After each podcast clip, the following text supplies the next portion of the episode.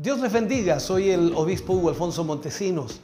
La palabra de Dios para nuestras vidas está llena de esperanza y nos muestra los principales pilares de la fe en nuestro Señor Jesucristo. Te invito a ver con mucha atención el siguiente mensaje. Esperamos que esta palabra pueda bendecir y fortalecer tu vida. Te invito a ver el mensaje de Dios. Vamos a ir ya a la palabra del Señor en esta mañana. Agradecer a todos nuestros hermanos y hermanas que están en sintonía y esperamos eh, Dios pueda bendecirles grandemente y en una forma especial la palabra del Señor, por supuesto, pueda hablar a sus vidas en este día. Vamos a iniciar eh, con el eh, libro de Génesis. Libro de Génesis capítulo 12, versículo 1. Génesis 12, 1 Leeremos este versículo y de allí, por supuesto, tomaremos muchos otros más eh, en el mensaje. Dice la escritura, la palabra del Señor, leemos de ella en el nombre de nuestro Señor Jesucristo. Pero Jehová había dicho a Abraham, vete de tu tierra y de tu parentela y de la casa de tu padre a la tierra que te mostraré. Vuelvo a leerlo. Pero Jehová había dicho a Abraham, vete de tu tierra y de tu parentela y de la casa de tu padre a la tierra que te mostraré. Oremos al Señor. Amado Dios, eh, te damos muchas gracias. Agradecemos, Señor, el que podamos tener tu palabra para nuestra vida en esta mañana. Cuando muchos hermanos y hermanas están reunidos, están juntos, Señor, para poder recibir hoy esta palabra. Muchos están en casa junto a su familia, sus hijos. El matrimonio se ha reunido, Señor, para oír palabra tuya. Yo te pido, Señor, danos la capacidad, la inteligencia y también danos la sabiduría, Señor. Y como la misma palabra nos enseña, danos el denuedo, Señor, para ministrar tu palabra y por sobre todas las cosas, Señor, poder llegar al corazón y vida de tus hijos. Señor, que a través de esta palabra, oh Dios, muchos puedan despertar y que puedan ver lo maravilloso que eres tú y lo grande, Señor, que tú puedes hacer a través de nuestras vidas. En el nombre de Jesús pedimos tu bendición para la gloria de Dios. Amén y amén, Señor. Bien, mis hermanos, vamos a hablar en el día de hoy de las aventuras de la fe, las aventuras de la fe. Ya, ya reconocemos, y es verdad, que sin fe es imposible agradar a Dios. Eso es lo que la palabra del Señor nos enseña. Sin fe es imposible agradar a Dios. Porque el que se acerca a Dios debe creer que Dios es, que Él es real, que Él es verdadero. De esta forma entonces nosotros vamos a poder entender la importancia que esta lección tiene para nosotros, que esta lección puede darnos a, nosotros para nuestra vida. Cuando vemos el libro de Génesis 12.1, lo que leíamos recién, pero Jehová había dicho, dice, pero Jehová había dicho a Abraham, vete de tu tierra y de tu parentela y de la casa de tu padre a la tierra que te mostraré. Allí Abraham tenía que tomar una decisión y confiar en Dios, confiar en la palabra de Dios. Aquí se crean muchas situaciones y es un hecho de que hay eh, muchas personas que al leer eso dicen, bueno, Abraham tuvo fe, pero entendamos algo, Dios le habla a Abraham y le pide algo que tenía que hacer y que no era fácil. Y allí tenía que estar la fe de por medio. Veamos otro pasaje de, la Biblia, libro de Mateo, capítulo 14, versículo 25 al 29. Dice, más a la cuarta vigilia de la noche, Jesús vino a ellos andando sobre el mar. Y los discípulos, viéndole andar sobre el mar, se turbaron diciendo, un fantasma, y dieron voces de miedo. Pero enseguida Jesús les habló diciendo, tened ánimo, yo soy, no temáis. Entonces le respondió Pedro y dijo, Señor, si eres tú, manda que yo vaya a ti sobre las aguas. Y él dijo, ven. Y descendiendo Pedro de la barca, andaba sobre las aguas para ir a Jesús. Esto es tremendo, hermano querido. Es extraordinario. claro que sí. Ahora, para, para conocer algo de la fe y la realidad, tenemos que llevar una vida de riesgos. Y tenemos, como dice alguien, que tomar una vida de riesgos. Yo no puedo conocer la fe y la realidad de esa fe si no tomo riesgos en mi vida. Es por eso tan importante entonces estos dos pasajes que acabamos de leer, el de Abraham y también de los discípulos. Hay muchos otros más, pero que sin duda algunos los tocaremos y otros no. Pero el punto es aquí que para poder conocer algo de la fe y la realidad que van juntas, tenemos que llevar una vida de riesgos. La seguridad de la barca religiosa tiene que ser abandonada. No podemos seguir resguardados en esa barca religiosa pensando que esa es la manera o la forma en la que debemos vivir el Evangelio. Debemos salir más allá de los marcos religiosos, mucho más allá esos marcos convencionales y tradicionales. Tenemos que ir más allá de cualquier límite que haya puesto de alguna manera la religión para salvaguardarse, para cuidarse o protegerse. Porque mucha gente eh, pretende eh, que la religión es un, un resguardo, una protección para sus vidas, pero al contrario, en la fe estamos siempre corriendo riesgos. Y eso es lo que debemos entender como hijos de Dios. Entonces veamos algo. Dios le dice a Abraham, y le dice, vete y deja todo y yo te daré una tierra. Estoy parafraseando los versículos. Eso es lo que le dice entonces Dios a Abraham. Vete de tu tierra, de tu parentela, vete a la tierra que yo te mostraré. O sea, si dejas todo aquí, Abraham, yo te daré una tierra. Toda esta situación, cuando vemos la historia, exigía una fe que retaba a un hombre de 75 años a dejarlo todo. Un hombre de 75 años. Hoy día en la sociedad que vivimos, un hombre de 75 años ya vivió la vida, tiene una vida totalmente resuelta, o sea, en otras palabras, ya no tiene nada más que hacer, no tiene que esforzarse porque ya ha logrado, alcanzado todo lo que se propuso alcanzar, al menos en lo general, ¿no? Y esto es una realidad, pero aquí Dios le está pidiendo a un hombre de 75 años dejarlo absolutamente todo y es como volver a comenzar, volver a comenzar. Entonces veamos, para poder conocer, hermano querido, y experimentar a Dios, Dios demanda una fe que se atreva a actuar. Si yo quiero conocer a Dios, si yo quiero saber más de Dios, si yo quiero experimentar a Dios, Dios demanda en mi vida una fe que se atreva a actuar, a accionar. En Mateo capítulo 14, los apóstoles, lo que leíamos anteriormente, los apóstoles se encontraban en una tormenta. Y todos hemos leído ese pasaje una y otra vez y lógicamente entendemos la historia. Entonces cuando ellos ya habían perdido toda esperanza, cuando la barca ya se anegaba, cuando ya la barca se hundía, Jesús vino hacia ellos caminando sobre las aguas. Los discípulos pensaron que era un fantasma y tuvieron miedo y ellos exclamaron de esa manera, pero luego Jesús les habló y les dice, soy yo o yo soy, como dice el versículo, no tengan miedo. Entonces, esa voz, que es la palabra de Dios, conmovió el alma de los discípulos y sobre todo eh, el alma de Pedro. Y Pedro se atreve y Pedro decide y Pedro quiere en este momento hacer un acto de fe.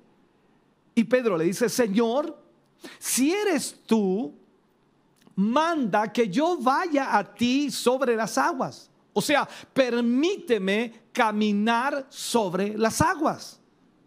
Yo sé que usted está pensando, dice, bueno, eso es lo que dice la Biblia, pero no creo que suceda en la realidad. Pero estamos aquí hablando de Jesús y estamos hablando del poder de Dios. Entonces Pedro le dice, permíteme caminar sobre las aguas.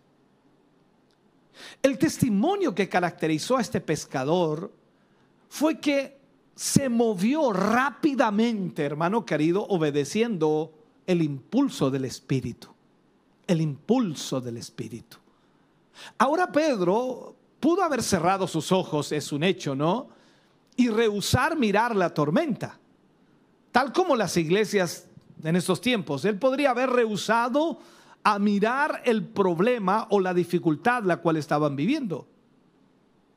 Y es una realidad, hermano, que hoy día la iglesia puede, no sé, puede establecer o puede organizar comités, puede hacer planes, puede, puede hacer muchas cosas, pero hasta que estemos dispuestos a salir de la barca desafiando esa situación, nada va a ocurrir.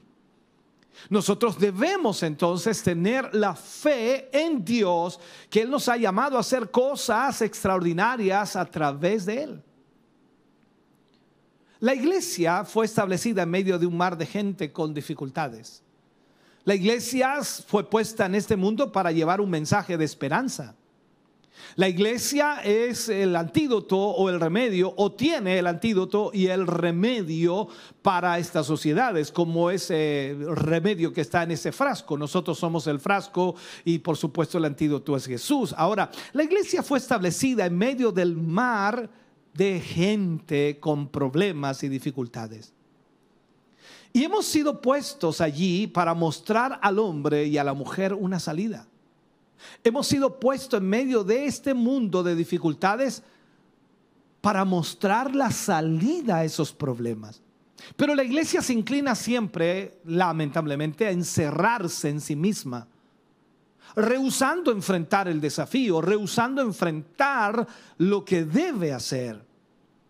Entonces la iglesia allí carece de un espíritu de aventura. Ella siempre tiende a moverse dentro, dentro de su seguridad. No quiere hacer nada más que quizás correr riesgos. No, no, no. Eh, la iglesia no está corriendo riesgos hoy. Y esta es, hermano querido, la tragedia de nuestro tiempo. Es lamentable. Ahora, Pedro pudo haber rehusado mirar la situación, y vuelvo a Pedro. Él reconoció que Cristo no se esconde detrás de las tradiciones estériles ni de las doctrinas religiosas. Él reconoce eso. Cristo siempre está en medio de la situación. Cristo siempre está en medio de los problemas y las dificultades. Cristo siempre está allí. Recuerde, la escritura dice que Cristo viene a traer fuego a la tierra y tú no lo vas a encontrar escondiéndose detrás de las paredes de la iglesia o entre las páginas de la Biblia. Cristo siempre va a estar moviéndose y actuando. Cristo está siempre allí en medio de la tormenta, llamando a la iglesia a salir, a salir hacia afuera y a retar al enemigo donde quiera que se encuentre. Eso es lo que Cristo siempre hará. Ahora, ese es el desafío de la fe. Ese es el desafío de la fe.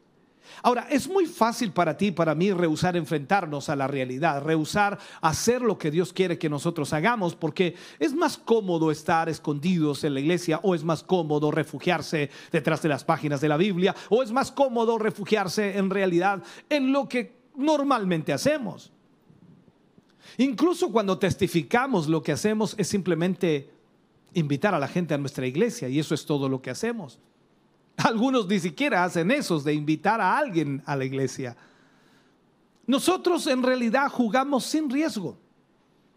Nos hemos acostumbrado a hacer las cosas sin arriesgar absolutamente nada. Y ese es uno de los problemas. Un predicador puede sentir el llamado de Dios, pero sin embargo vive su vida diciendo, cuando las cuentas estén pagadas, cuando los niños crezcan, yo voy a responder al llamado. Ese es el ambiente y esa es la mentalidad que hay hoy día en la vida de muchos creyentes. Permíteme decirte que si, si así tú, si tú actúas así de esa manera, no irás a ninguna parte. Porque en realidad la fe requiere desafíos, la fe requiere que nosotros actuemos, accionemos. Cuando Dios habla, nosotros salimos de la barca y enfrentamos la realidad, porque confiamos en ese Dios que nos está llamando. Recuerda que hemos estudiado y hemos dicho ya una y otra vez que la fe es obediencia inmediata. La fe es obediencia inmediata. O sea, nosotros obedecemos a Dios por la fe, confiamos en su palabra por la fe. Veamos esto. Aquí vemos en este pasaje que no se detuvo argumentando, tratando de ver si podría o no caminar sobre las aguas. Simplemente él hizo o realizó lo que él ordenó. Cuando Pedro le dice al Señor, manda que yo vaya a ti sobre las aguas, lo que Pedro estaba haciendo era pedirle a Dios que diera la orden. Señor, si tú das la orden, yo voy. Dime lo que tengo que hacer, Señor. Yo quiero caminar sobre las aguas, pero depende de ti. Si tú me dices que yo vaya, yo voy. Este es el corazón que clama por la realidad. Y a ese clamor de Pedro que quería una realidad mayor, que quería ver la obra de Dios hecha en su vida, entonces Jesús le responde y le dice, ven. Tú quieres ver milagros de Dios sentado en la iglesia, tú quieres ver milagros de Dios en tu... Eh, lugar escondido, como dice alguien por allí. No estás enfrentando desafíos y tú necesitas hacerlo. Ahora, los predicadores, los predicadores de hoy solo han enfocado el hecho de que Pedro se hundió. Pero ese no es el mensaje. Él caminó sobre las aguas. Él fue más allá de un libro de oraciones. O sea, es así como Dios se encuentra con el hombre. Pedro rehusó esconderse detrás de su temor, detrás de su miedo. Esto caracterizó, por supuesto, el ministerio de ese pescador más que todo. Ahora él pudo haber escogido no arriesgarse, no pedirle a Dios o a Jesús que le permitiera caminar sobre las aguas. Muchos predicadores hoy, lo puedo aplicar de esta manera, muchos predicadores oran por, por los enfermos y tienen mucho cuidado con sus palabras y sus acciones para no ser culpados si éste no se sana. O sea, ¿cómo voy a orar por sanidad y si Dios no lo sana voy a quedar en vergüenza? Cuidan mucho sus palabras. Entonces, si tú estás con miedo de ser culpado, Tú nunca vas a ver a nadie ser sanado. Si tienes miedo de que, de que la gente te mire raro porque no se sanó, entonces nunca vas a sanar a nadie. ¿Qué dice el Señor? Pongan las manos sobre los enfermos y ellos sanarán. Eso es lo que el Señor dice para nosotros. O sea, debemos poner las manos sobre los enfermos y ellos sanarán. Y yo no tengo que disculparme por ello. Muchos predicadores dan tanto crédito al doctor, increíblemente, que tú te preguntas, ¿por qué no mandan a la gente al hospital desde el principio? O sea, si vamos a orar por un enfermo para que se sane, tenemos que hacerlo con convicción y con fe de que Dios puede sanarlo. Pero si no se sana? No es tu problema. No es mi problema. Yo debo hacer lo que Dios me pide que yo haga. Y aquí es donde nosotros debemos hacerlo con fe. Ahora, yo no estoy menospreciando la medicina por esto.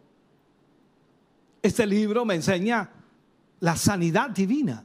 La palabra de Dios, hermano querido, nos enseña la sanidad divina. Por lo tanto, nosotros creemos en esa sanidad y creemos que Dios puede obrar milagros en los hombres y las mujeres que están enfermos. Yo no conozco nada acerca de la medicina, quizás algunas cosas, pero no es nada comparable a lo que es la medicina en sí. Pero sí sé que Jesús sana, sí sé que Jesús rompe con toda obra del enemigo.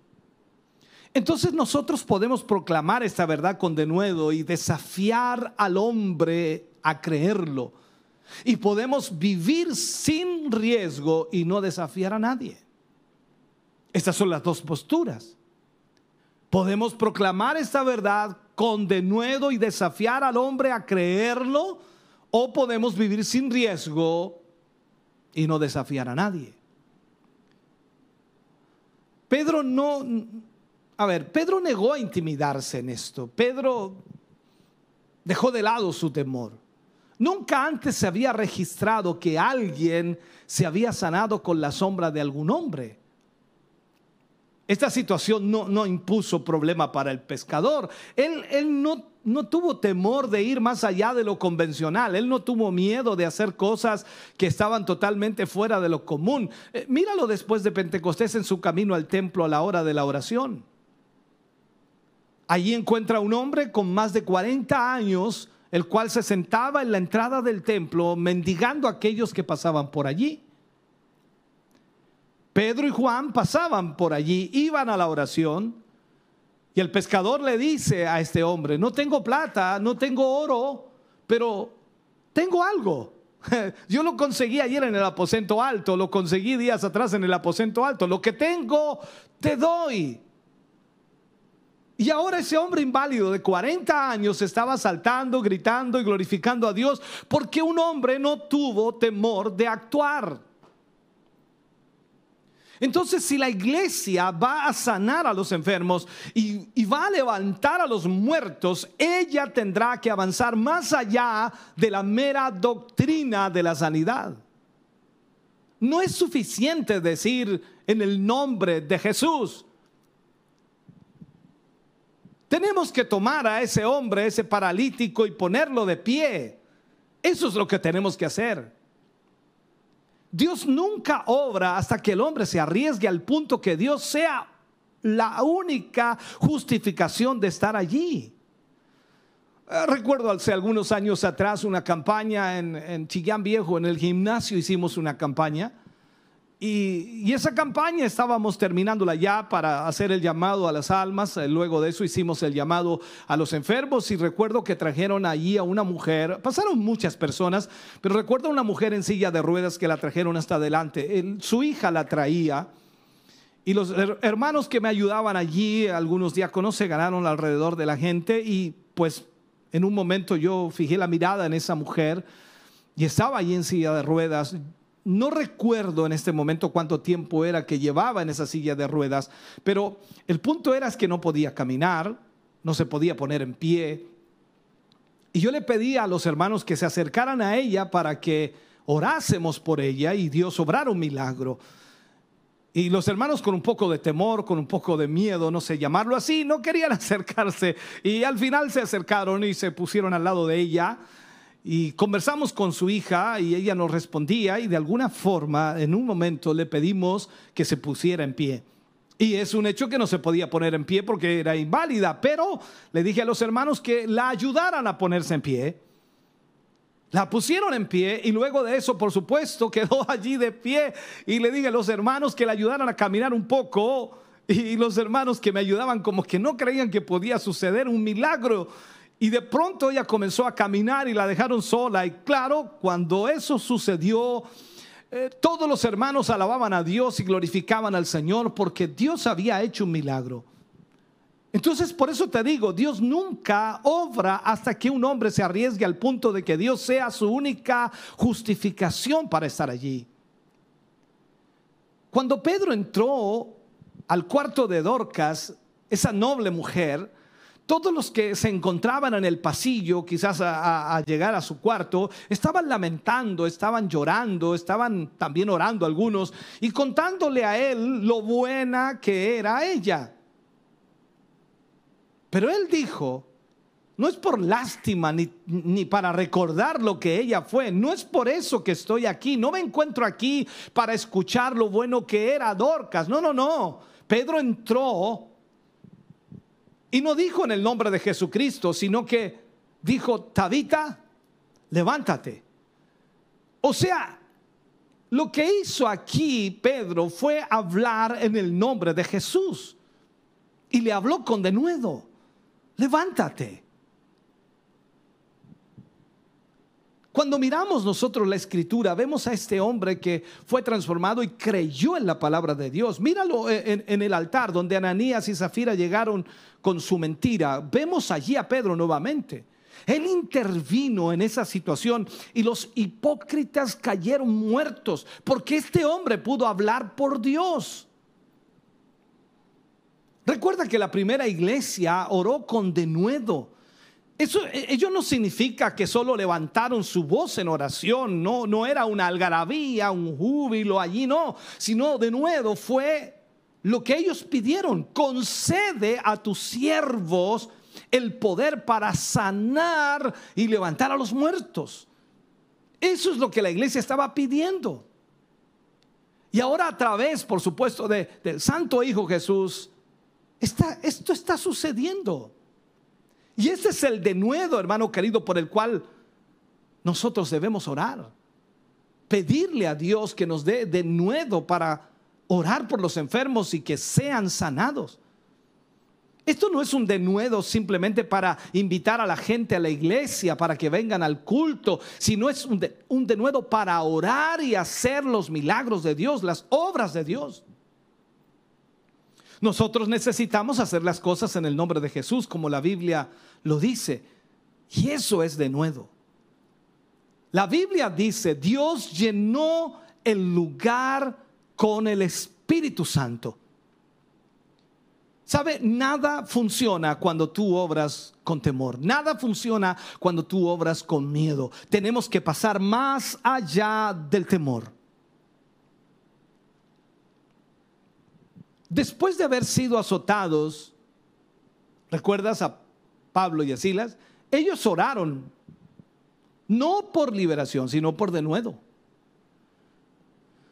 Piénsalo, hermano querido. Nuestro problema es la escasez del Espíritu Santo. Nuestro problema hoy día es el humanismo secular dentro de la iglesia. Nuestro problema es que lamentablemente la iglesia se ha vuelto más humanista y menos espiritual. Para nosotros, quienes padecemos de esto, es la escasez del denuedo del Espíritu Santo, lo que nos, no nos ha dejado casi hacer absolutamente nada y nos ha dejado desvalidos en esta batalla para el Señor. Necesitamos la llenura del Espíritu Santo. Necesitamos que el Señor pueda fluir sobre nuestras vidas y de esa manera podamos ver la obra de Dios. El problema es que la necesidad del Espíritu, o mejor dicho, la escasez del Espíritu en la iglesia nos ha rebajado al punto de ser apologéticos con lo que creemos.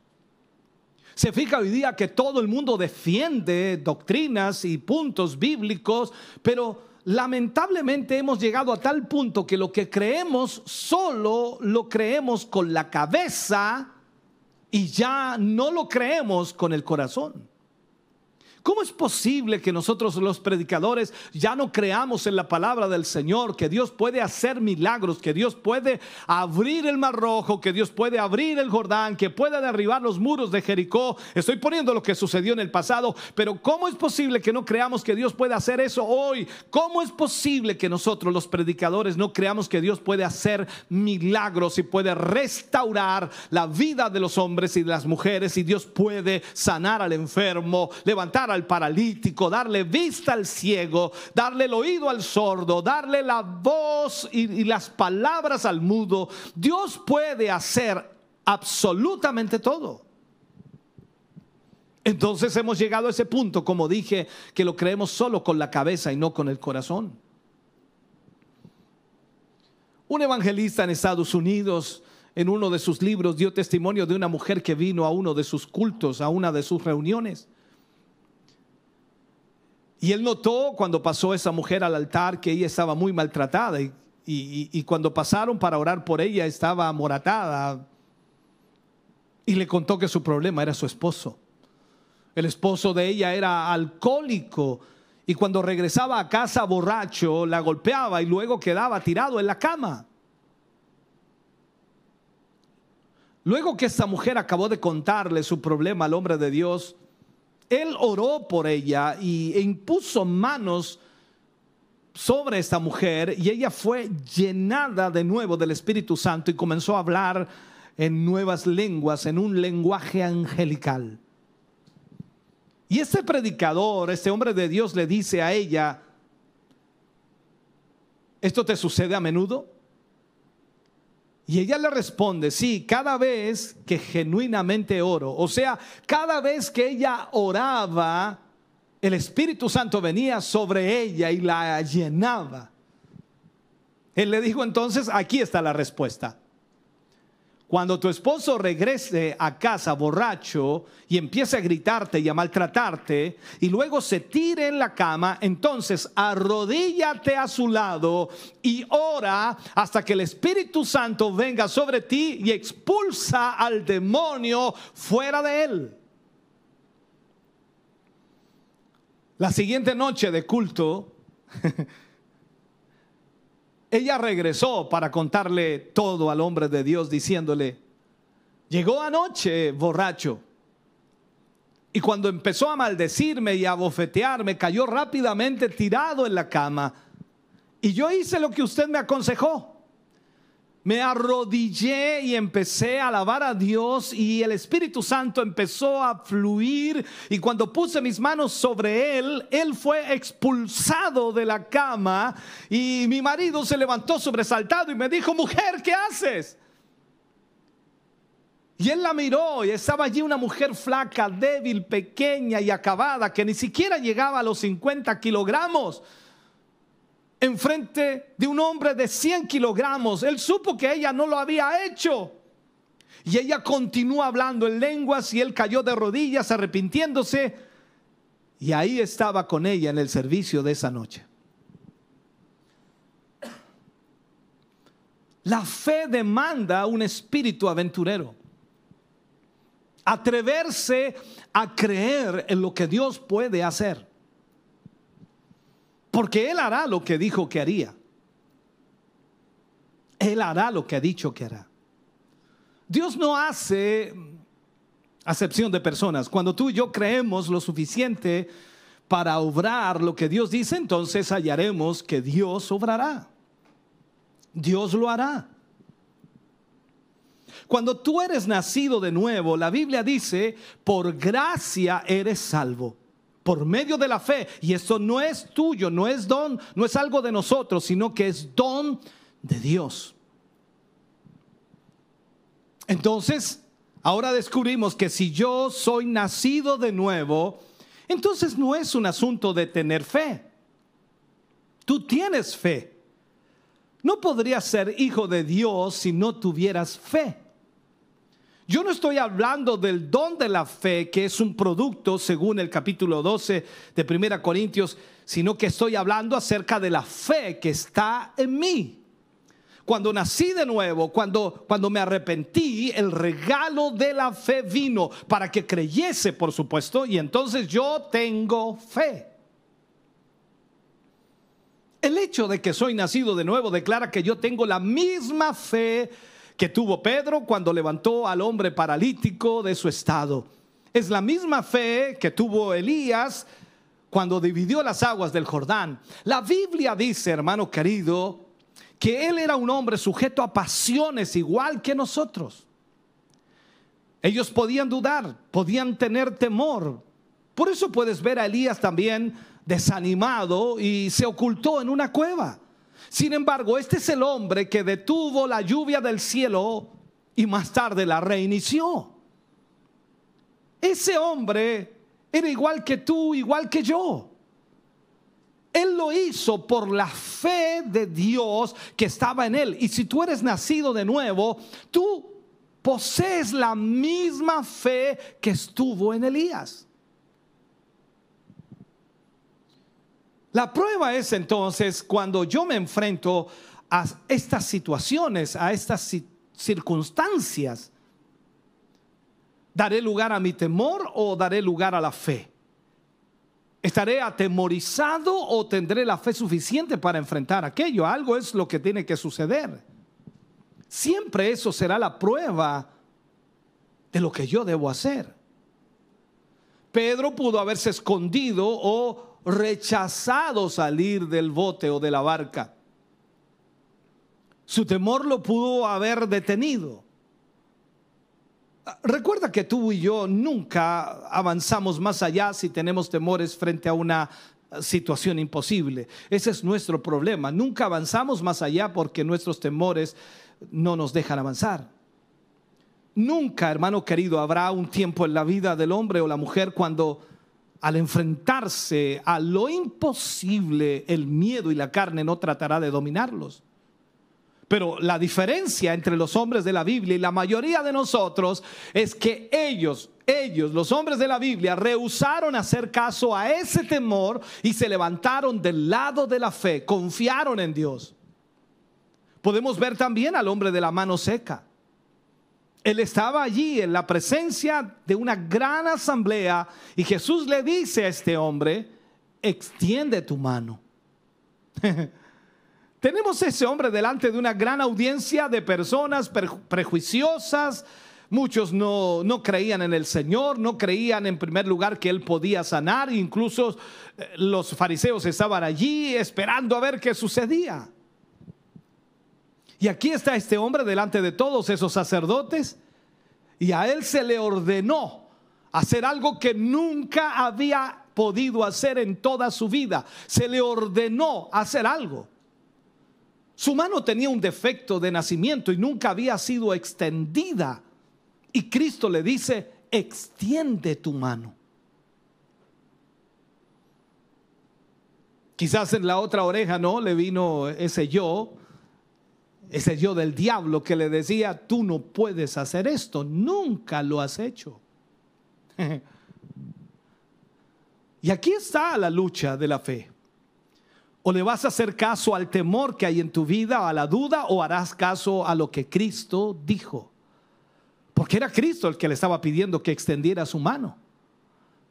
La Biblia dice que actuó en fe en vez de actuar en temor. Extendió su mano, el milagro se realizó, el milagro ocurrió y sorpresa para todos porque Dios había obrado a través de su Hijo allí. Entonces, esto es una aventura de la fe. La Biblia dice que esa mano fue completamente sana como la otra. Entonces cuando vemos en la Biblia que Santiago nos dice que Elías era un hombre sujeto a pasiones como yo, esto significa que fue nacido de mujer, que tenía en, en sí el mismo potencial de temor, la misma posibilidad de dudar y la misma posibilidad de desanimarse o de desanimarse como nosotros. Tenía las mismas pasiones que yo tengo.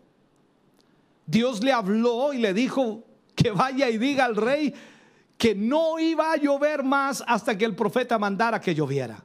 Esa fue la orden de Dios. Lo que él tenía que decirle al rey, escuche bien a ver si puedo plantearlo, es que ni siquiera el rocío caería sobre alguna piedra. Ahora veamos esto, siendo que Él es un hombre como yo, como tú, yo sé lo que Él experimentó en el trayecto. En cada paso que él daba hacia el palacio del rey, el diablo le susurraba al oído diciéndole, vas a llegar y dirás al rey que no lloverá más, entonces vendrá un diluvio antes que salgas del palacio y quedarás como un necio, como un tonto. Lo mejor que puedes hacer ahora, le decía el diablo, es regresar y ayunar sobre esto. No seas presumido, no te apures, no te aceleres, no seas muy apresurado. Eso es lo que el diablo te dice. Pero escúchame bien, déjame enseñarte algo. Cuando Dios ya te ha hablado, es siempre un truco del diablo hacerte pensar que debes estudiar el asunto y lo pongas en oración de nuevo y ayunar un tiempo más por eso. Llega un momento, hermano querido, cuando la oración se convierte en incredulidad. ¿Cómo es eso, pastor? Llega un momento en que tu oración se convierte en incredulidad. Quiero decir, una vez que Dios me ha dicho, una vez que Dios me ha hablado lo que tengo que hacer, lo que tengo que realizar, y me pongo a orar nuevamente sobre eso, ya es incredulidad, porque Él ya me ha hablado. Dios le había hablado y el diablo le decía, tú debes de orar nuevamente sobre esto. Pero la diferencia entre Elías y la mayoría de las personas fue que él nunca le hizo caso al temor. No porque no lo tuviera, estaba presente, pero él no le hizo caso al temor. Él fue de frente al palacio y apuntó el dedo al rey diciendo, no volverá a llover acá hasta que yo diga la palabra. La Biblia dice que los cielos fueron cerrados porque un hombre se atrevió a cruzar los límites de la religión convencional. Hermano querido, cuando tú miras la escritura y ves cosas sorprendentes como las que vemos aquí en Elías, la lluvia no cayó por tres años y medio hasta la palabra de Elías nuevamente. El sol se detuvo, la luna también por la palabra de, Josué. El mar rojo se abrió, el Jordán se abrió, los muros de Jericó cayeron. O sea, ¿ves tú lo que Dios puede hacer cuando encuentra un hombre que crea y que hace conforme a la voluntad de Dios? La religión convencional me dice que juegue a lo seguro para que no cruce el límite de la esfera humana. Yo sé que es bueno estudiar la palabra y debemos hacerlo, pero ten cuidado cuando estudias la palabra, porque hoy día hay mucho humanismo. La gente hoy día está estudiando con, con mucha teología que en realidad no tiene nada que ver con Dios tiene muy poco de fe, tiene muy poca espiritualidad y hoy día ya no se cree los grandes milagros de Dios. Yo creo en los milagros de Dios, yo creo que Dios puede obrar milagros, no importa cuál sea la circunstancia o la situación en que tú vivas. La fe, hermano querido, cruza los límites de la razón humana y pasa a la esfera divina ingresa al lugar donde todas las cosas son posibles. Por eso la escritura dice que Dios es el Dios de lo imposible. No hay nada que Él no pueda hacer. Déjame cerrar con este mensaje si puedo hacerlo. La pregunta es aquí, ¿qué es la fe? Lo hemos explicado en los temas anteriores, pero creo necesario explicarlo de nuevo. Fe es una acción basada sobre una creencia. Y lo único que Dios permitirá ser esa creencia en su propia palabra y su fidelidad a esa palabra. O sea, si nosotros tenemos fe, entonces esa fe está basada sobre una creencia y lo único que Dios permitirá ser esa creencia es su propia palabra. No podemos creer en ninguna otra cosa que no sea su palabra. Dios es fiel a su palabra. Fe es una acción basada sobre una creencia apoyada por una confianza de acción continuada, por supuesto, que dice, si Dios lo dijo, Él lo hará. Si Dios lo dijo, Él lo hará. Esto es lo que impulsa a los hombres a ir más allá de los límites de la razón humana. Y se encuentra, por supuesto, en la, en la, esfera de Dios, fuera del bote religioso, en donde tú hallarás las grandes posibilidades. Quizá tú vienes de levantar alguna iglesia, pero no marcha, no funciona, pareciera que no va bien la cosa. Quizá tú irás a lugares como Perú, México, Venezuela o Centroamérica o Norteamérica o Europa, no sé dónde, donde quiera que vayas. Quizá entrarás a pueblos, aldeas o ciudades donde no hay ningún creyente, ni siquiera una iglesia, y vas a enfrentarte a lo imposible tú vas a tener un encuentro con la misma bestia que Pablo confrontó cuando estuvo en Éfeso. Te encontrarás con todo lo que causa temor, con todo lo que te puede desanimar. Pero si te mantienes firme en la fe, aquello a lo cual Dios te ha llamado, hermano querido, se realizará, sucederá. La fe demanda una acción, una acción más allá de lo ordinario de la mente religiosa. Esto significa moverse más allá de la seguridad del voto religioso hacia la esfera donde si Dios no lo hace, estarás en problemas. Al leer la carta de los hebreos encuentras dos, dos palabras sobresalientes aquí. Una de ellas es la palabra fe y hay un capítulo entero que está dedicado a la fe y la otra palabra es celestial. Tú puedes recorrer a través de este libro, a través de la palabra del Señor, y tú puedes leer la palabra del Señor y te vas a encontrar, hermano querido, escúchame bien, muchas veces con la mencionada palabra cielo o celestial, los cuales son sinónimos. Hablamos de estar en tierra celestial cuando, cuando sentimos escalofríos en nuestro cuerpo, cuando sentimos algo especial en nuestra vida, cuando la piel se nos vuelve como piel de gallina y cuando estamos gritando y saltando y adorando y exaltando al Señor. Pero yo te digo que estás en tierra celestial cuando el mar rojo está al frente y los montes a ambos lados, poniéndote como ejemplo, y el ejército que quiere destruirte está a tus espaldas. Y pareciera que no hay salida para ti a menos que el cielo intervenga. Esto es tierra celestial. Y esto es la base de la fe. Es ahí cuando nosotros entonces entendemos que Dios puede hacer cosas extraordinarias. Este es el único lugar donde Dios puede mostrarse y mostrarse en forma real. Cuando estamos en medio de las dificultades, cuando estamos en medio de los problemas, cuando estamos en medio de todo aquello que nos presiona en nuestra vida, allí es cuando Dios puede manifestarse. Y aquí es donde tú debes creer y confiar que Dios obrará. Ahora mismo hay muchas personas que me ven, que me oyen, y que quizás están atravesando conflictos y problemas tremendos. Y ahora mismo están enfermos, con dolencias, con dificultades. El médico te ha dicho que tienes un problema serio. El médico te ha dicho que tú no tendrás eh, sanidad en mucho tiempo porque tienes que seguir todo un tratamiento que será largo, doloroso, complicado. Y tú dices, ¿cómo voy a salir de esto? Con fe, confiando en el Señor.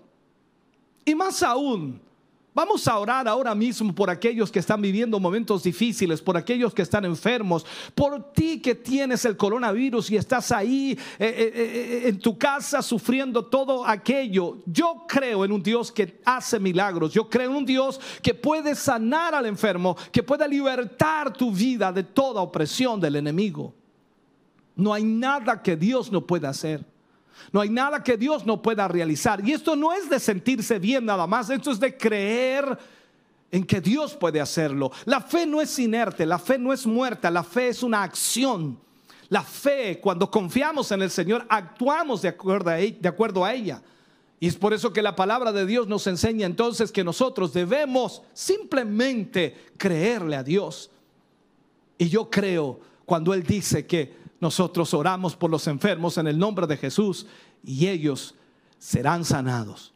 Permíteme orar por tu vida en esta hora. Padre, oramos en el nombre de Jesús. Oramos, Señor, por tantos hermanos y hermanas, amigos y amigas, Señor, que están a través de la sintonía ahora mismo.